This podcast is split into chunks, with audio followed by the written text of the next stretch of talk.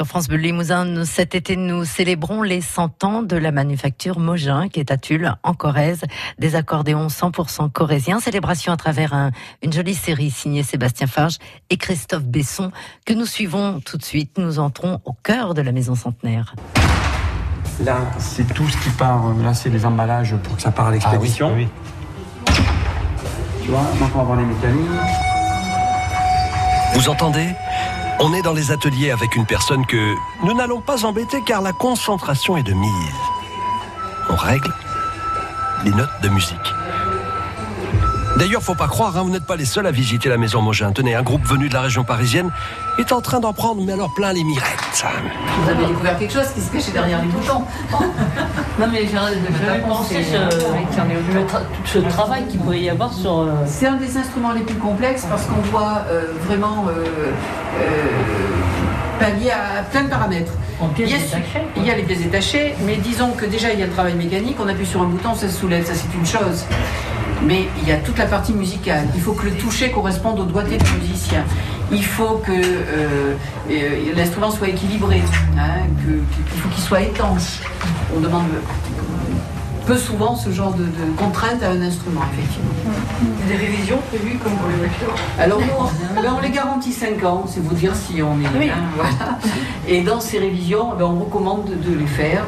Euh, parce que euh, le rodage, c'est en fait le musicien qui, va le faire. Nous, il a été essayé, mais on ne va pas l'essayer des heures et des semaines. Hein.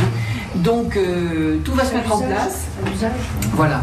Donc, on, on, conseille la première révision entre 6 mois et 1 an, parce que c'est là où tout se met en place. J'imagine que vous allez plus entendre un morceau d'accordéon de la même façon. Maintenant, ah vous non. savez ce qui se passe à l'intérieur. Certainement pas, parce qu'on ne s'imaginait pas qu'il y avait tant de choses à l'intérieur et tant de travail sur un seul appareil. C'est tout ce travail artisanal là qui oui. fait plaisir à partager en fait. Hein. Bien sûr, c'est ce que l'on euh, cherche à maintenir, ce savoir-faire, hein, en partant de la planche de bois de l'ébénisterie jusqu'à l'accord final. Et le plaisir de le confier au musicien, hein, bien sûr, qui, qui va jouer avec. C'est tout ce savoir-faire auquel on est attaché, effectivement quand on a euh, pu voir, pu entendre, constater la, la, le mode de fabrication, la difficulté de fabrication, je pense que ça rapproche de l'instrument et ça donne envie de l'écouter aussi. Voilà.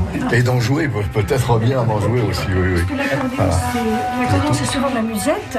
Par contre, il y a du classique euh, avec l'accordéon. Donc il n'y a pas que de la musique. C'est pas que. Classique, il y a du rock, il y a du reggae. Il y a tout pas que la musette, parce que souvent les, la musette, les gens n'aiment pas, mais il y a autre chose derrière. On peut obtenir, oui. Voilà. Ce que vous vouliez dire en gros, c'est que parfois il peut être taxé de ringard l'accordéon. Oui, il, y a, il y a eu cette période-là. Ouais. Oui, oui, souvent, souvent ouais. il est perçu comme ça. Hein. Euh, populaire pour les. C'est vieillot, quoi. C'est ouais. ringard, ouais. Mais on le redécouvre un peu. Maintenant, dans les variétés, euh, beaucoup d'accordéonistes comme Galliano avec Nougaro, maintenant Claudio Capeo avec la variété, voilà, et tant d'autres. Un air de téléphone New York avec toi, il bah, y a de l'accordéon dedans. Hein. Merci, je ne vous perturbe pas plus dans la, dans Merci bien. Bonne fin de visite.